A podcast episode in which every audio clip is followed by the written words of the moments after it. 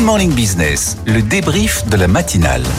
Il est 8h38, c'est l'heure du débrief avec Dominique Carlac, Wilfried Galland, euh, avec euh, Anthony Morel et Benahouda Abdedaïm. On va parler évidemment de la libération des smartphones. Normalement, c'est jeudi, Anthony Morel. Ouais.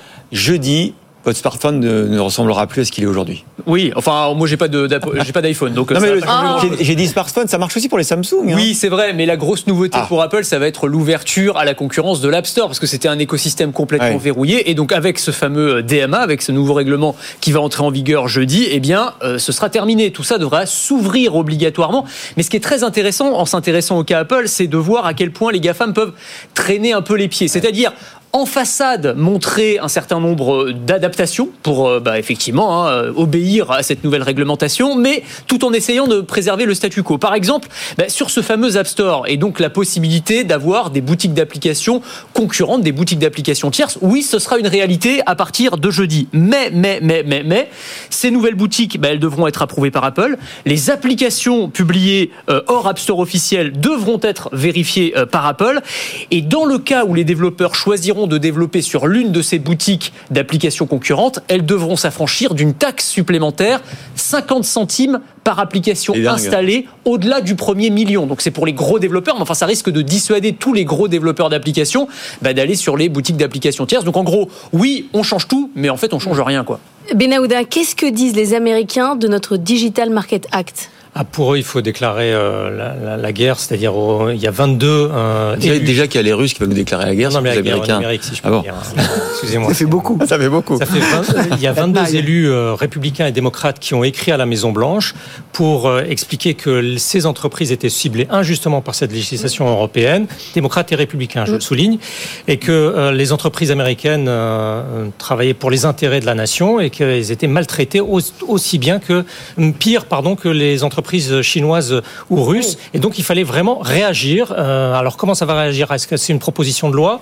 Est-ce que ça va être des mesures de rétorsion de la part de la Maison Suggérées par, euh, par ces élus républicains et, et démocrates C'est une question qui va se poser dans les semaines à venir. Dominique Moi, je pense que la, la, la partie va pas être facile. hein. Quand vous avez une entreprise mondiale qui fait 385 milliards de dollars de chiffre d'affaires et dont 22% c'est des services et que c'est le seul ligne de produits qui est en croissance alors que le téléphone est en décroissance, faire, ils vont pas se laisser faire. 22% de leur chiffre d'affaires en croissance, pourquoi ils se laisseraient faire? Et, et alors le diable se niche dans les détails, comme vous le disiez tout à l'heure. Euh, vous pouvez, hein, ils vous donnent le choix, euh, Apple. Vous pouvez laisser les tiers entrer sur la plateforme. Simplement, en cas de fraude, ben, c'est Apple qui prend en charge votre sécurité informatique si vous êtes passé par sa plateforme. Ah oui. Donc, C'est un des comme vous- arguments, la Comme sécurité. vous allez avoir peur de la fraude, eh ben, vous allez rester chez Apple. Mais c'est pas que Apple, parce que même les, les, les- logiciels de messagerie ou de visioconférence Oui. vont devoir être interopérables entre eux. hein. Exactement, euh, WhatsApp par exemple, il faudra qu'il y ait une interopérabilité, mais c'est pareil. Alors on verra exactement comment ça se manifestera une fois qu'on aura fait la mise à jour sur nos téléphones.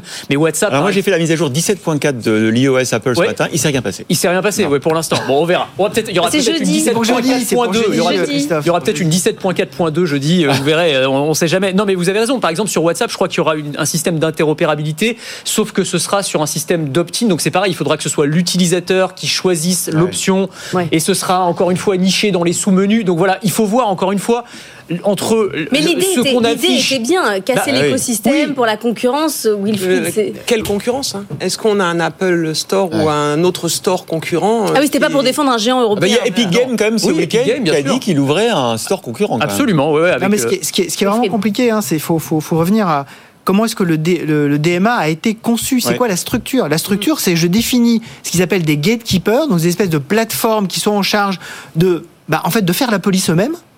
Il y en a six. Donc c'est les- GAFAM, mais comme en fait ils voulaient pas quand même dire c'est les GAFAM, c'est les GAFAM plus TikTok. Ouais. Voilà, euh, donc quand même, il faut quand même mettre, mettre un chinois. Pourquoi il n'y en a pas d'autres, on sait pas. Voilà, il y a les GAFAM. Et, et en fait, c'est eux qui sont en charge en fait de prendre des, des, des, des principes généraux et en fait derrière de les décliner en règles. Et on voit déjà qu'il y a énormément de débats sur l'interprétation par chacun de ces gatekeepers. Par exemple, Apple qui taxe les, magasins tiers. Ou Google, par exemple, qui va effectivement dans son application euh, Google Travel, euh, euh, qui qu'est-ce qu'elle met effectivement en place On en parlait ce matin, vous en parliez ce matin avec euh, avec le président de, ou le directeur général des, des hôtels barrières. Mais euh, voilà, qu'est-ce qu'il va mettre en place Selon quels critères Est-ce qu'elle va mettre en place des, des, des accès à d'autres agences de voyage électroniques ou pas, ou uniquement à des fournisseurs. Tout ceci, en fait, c'est vraiment totalement à la main. Pour l'instant, pour être très concret, euh, par rapport à ce que vous dites, Wilfried, euh, sur les hôtels, par exemple, Google dit bah oui, je vais Bah, faire monter la concurrence, je fais monter les comparateurs de prix. Bah oui. Donc euh, les, les, les Expedia, les, les Booking, Oui, les- les, les, les en fait, kayaks, Entre et, du, les hôtels indépendants. et du coup les hôtels indépendants sont encore plus bas qu'avant. En fait, les, les, les, les gatekeepers de second niveau. Ouais, c'est Voilà. ça. Donc, Mais, euh, mais ce qu'on voit d'ailleurs, c'est que les développeurs d'applications et le secteur du numérique en général euh, commencent à j'allais dire, appeler la Commission européenne à faire très attention à l'application du DMA. C'est-à-dire, il y a 39, euh, non, 34 entreprises et, euh, et associations diverses et variées qui ont envoyé une lettre euh, à la Commission en disant, mais attendez, là, euh, Apple, par exemple, ils sont en train de se moquer du monde. Très clairement, ils font un double discours. Donc, il faut que vous regardiez très précisément, dans les petites lignes, comment est-ce qu'ils vont appliquer cette nouvelle réglementation. Et dans les signataires, on a des entreprises comme Epic Games, précisément, comme Spotify, comme Deezer, qui aimeraient bien profiter de cette ouverture à la concurrence, qui n'en est pas vraiment une pour l'instant. Mais Lauda, Il y a une interpénétration hein, dont on n'a vraiment pas conscience entre l'appareil politique américain et ces entreprises-là. Une illustration parfaite. Dans quelques jours, la numéro 2 de la communication de Joe Biden va quitter son poste. Elle l'a dit à ses collègues pour euh, prendre les, des, des fonctions analogues chez Apple. Ah. Donc, Il y a il pas de- il y a pas de commission de- de- déontologie, non, il n'y a pas de haut commissaire chargé de vérifier si vous êtes vraiment dans une, une union des forces euh, qui, est, qui est vraiment patente et euh, qui ne pose apparemment problème à strictement personne à Washington. Et pendant ce temps-là, on a des chefs d'entreprise qui se battent comme euh, Dominique face à ces géants américains. C'est c'est compliqué de. de- Moi, je me bats pas face à. Non, mais.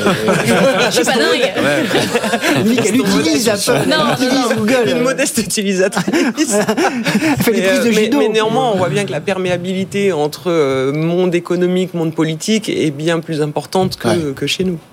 On va parler de la défense hein, et de cette semaine cruciale pour l'armement euh, européen. On se souvient bien sûr de Vladimir Poutine la semaine dernière qui avertissait euh, les Occidentaux euh, d'une menace réelle de guerre nucléaire. Quelques jours avant, Emmanuel Macron n'avait pas écarté l'envoi de troupes au sol en Ukraine.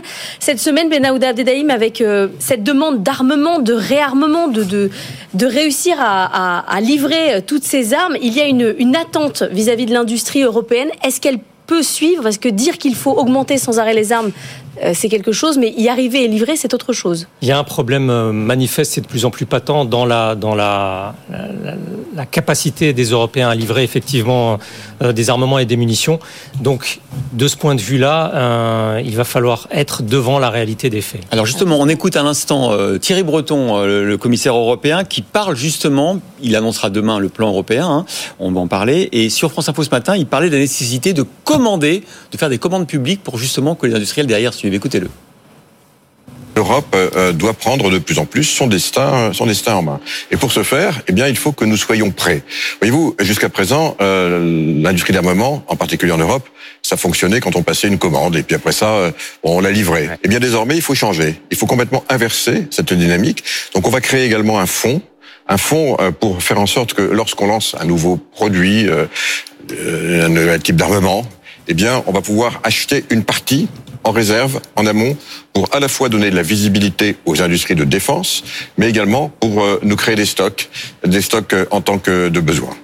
On voit bien que le financement, hein, c'est le nerf de la guerre. Léo Dumas, avant d'aller euh, vers la suite de ce qu'on va pouvoir euh, commander, où est-ce qu'on en est aujourd'hui en matière de dépenses militaires? Alors, le premier sujet, c'est que l'Europe reconnaît qu'elle est à la traîne, car si les budgets militaires nationaux repartent à la hausse, 270 milliards en 2023, 30 de plus qu'un an euh, plus tôt, il reste malgré tout sous les 2% du PIB, qui est l'objectif fixé par l'OTAN. Mais il y a surtout un autre problème, c'est que l'Europe ne produit pas assez. Depuis le début de la guerre en Ukraine, 75% des commandes d'équipements ont été fabriquées ailleurs, le plus souvent aux États-Unis.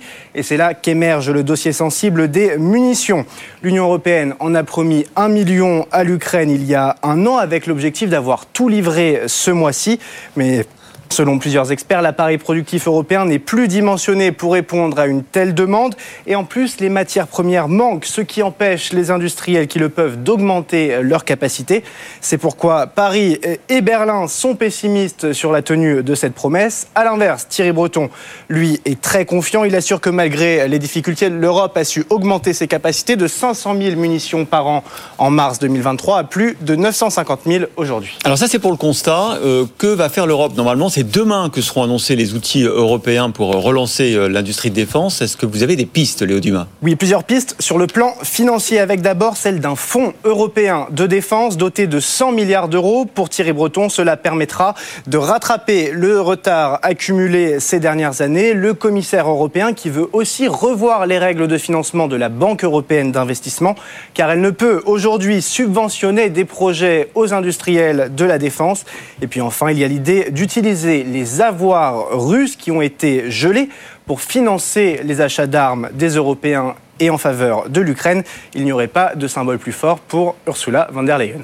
Wilfried Galland, on parle de l'industrie qui doit se mettre en mode économie de guerre, mais est-ce que le monde de la finance, lui, s'est mis en économie de guerre? En fait, le monde de la finance, il est très contraint aujourd'hui. C'est-à-dire que, par exemple, pour toutes, les, toutes les normes euh, dites ESG, en fait, empêche largement le financement des industries de défense. Aujourd'hui, quand vous avez euh, une entreprise comme Leonardo ou une entreprise comme Rheinmetall qui fait des émissions euh, obligataires, obligations convertibles, il y a énormément de fonds, chez nous c'est le cas par exemple, qui, ne qui, ne peuvent pas souscrire parce qu'effectivement on est bloqué par un certain nombre de normes. Et effectivement, ce que disait, euh, ce que disait Thierry Breton sur le fait que même la Banque européenne d'investissement ne peut pas aujourd'hui euh, aider l'industrie de défense alors qu'on est. De, la transition énergétique aujourd'hui. Voilà, euh, alors qu'on est clairement dans cette. On va faire des armes vertes. Voilà, on, a, voilà, on a, on a, un vrai sujet sur le sujet. Mais c'est un, vrai sujet le, financement de ouais, C'est un vrai sujet. C'est un sujet financier, mais c'est surtout un sujet industriel. C'est-à-dire qu'on va revenir aux fondamentaux, qui est que historiquement, par exemple en France, vous vous souvenez, Saint-Étienne en 1789 s'appelait Armeville. Armeville. Et aujourd'hui, les goulots d'étranglement qui sont notamment la poudre. Il y a des usines qui vivotaient, on va mm. dire. Et en fait, parce que il y avait d'abord la fin de la guerre froide faisait que la baisse des armées, il y avait plus de commandes. Mais aujourd'hui, avec cette économie de guerre qui est en train de se remettre en place, on va avoir je ne sais pas si c'est une bonne nouvelle, mais sur le plan industriel, des PME qui vont aller au galop de la croissance de start-up pour devenir des ETI tellement il va y avoir d'attractivité. Alors ça va être une économie de guerre, donc le financement privé arrivera après le financement public. C'est pas un hasard si les règles de la BUI vont changer. Hmm. c'est très intéressant ce que vous dites, Denis, parce qu'on était tout à l'heure à 7h20. Je vous invite vraiment à aller voir le replay de cet entretien. Bastien Mancini, le président de Delair. Delair fabrique des drones d'observation aujourd'hui qui, qui opèrent sur euh, le terrain ukrainien, de combat demain, en tout cas des, drones kamikazes hein, qui lâchent des munitions. Euh, vous pouvez nous en parler, Benahouda. Et il doit fabriquer il y a un contrat qui a été lancé justement par le ministre de la Défense, Bastien Lecornu. 2000 drones kamikazes vont être commandés, pas seulement à Delair, mais notamment à Delair. Or, effectivement, on en a parlé avec lui, le problème c'est que c'est une PME aujourd'hui ah et que pour devenir une ETI, il faut que derrière il y ait des fonds. Wilfried, il faut sortir le carnet de chèques ou, euh, ou, non mais c'est vrai, ou, ou effectivement les banques qui soient derrière. Ça relèvera de toute façon d'un thème de campagne majeur des élections européennes au mois de juin. Euh, la présidente sortante de la Commission européenne estime qu'il faut mettre en place un commissaire à la défense, et non pas un commissaire aux industries de défense. Mm. Donc, au-delà même de, de l'aspect euh, l'aspect industriel, mettre en place une forme de, de stratégie euh, commune, euh, de souveraineté commune en la matière, ce que beaucoup estiment impossible à, à, à effectuer actuellement.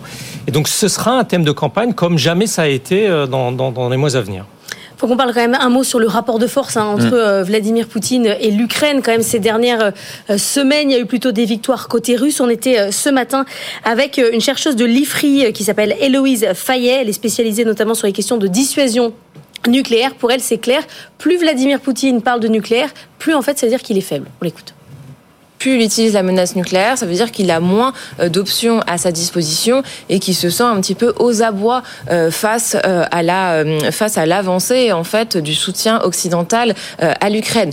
Cependant, il ne faut pas non plus prendre cette menace à la légère. Et donc, ça montre qu'il faut poursuivre euh, un dialogue stratégique avec la Russie, parce qu'en fait, euh, c'est la responsabilité des États dotés d'armes nucléaires qui continuent à discuter entre elles, euh, même dans des cas dramatiques comme une guerre aujourd'hui. Et encore maintenant, il y a des réunions entre des officiels français, américains et russes pour essayer de bien comprendre où est-ce que se positionne la menace nucléaire russe. Alors, on était un petit peu surpris hein, par le décryptage de cette chercheuse, parce que depuis une semaine, on entend tout le monde dire que c'est euh, Emmanuel Macron qui s'est un peu planté, qui a un petit peu entamé, entaché, entaillé la doctrine nucléaire euh, française du faible au fort en disant bon, on peut aller aussi euh, sur le terrain, sur le sol. Alors il ne faut pas dévoiler évidemment ses intentions. Là, elle nous dit qu'en fait, c'est plutôt Poutine qui est affaibli, qu'il a perdu plusieurs cartes sur le terrain diplomatique. Vous partagez ce point de vue, Benahouda? Ce qui est marquant, c'est le nombre de responsables russes qui parlent un peu euh, et à cri, ou à certains diront à tort et à travers de cette question nucléaire. On a l'impression que le sujet est de moins en moins concentré, maîtrisé, euh, et que certains parlent sans en avoir le droit de parler, notamment l'ancien président Dmitri Medvedev, euh, mais aussi le ministre euh, russe des Affaires étrangères Sergei Lavrov. Ce qui dérange profondément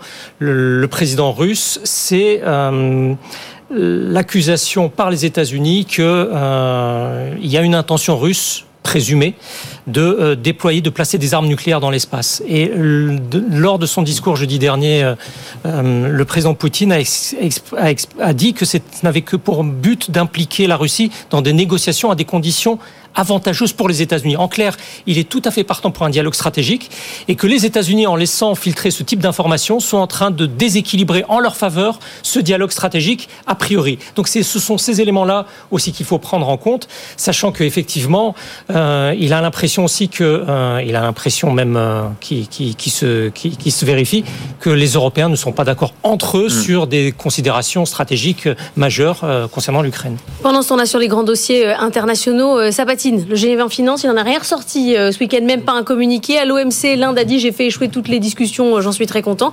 Euh, Wilfried, faut plus y aller en un mot à ces, rendez-vous? Enfin, ça, sert à quoi en fait aujourd'hui En fait, en fait c'est toute la, complexité d'avoir des problématiques qui sont mondiales et des relations internationales qui sont compliquées. Le mondial et l'international ne se recoupent plus en fait.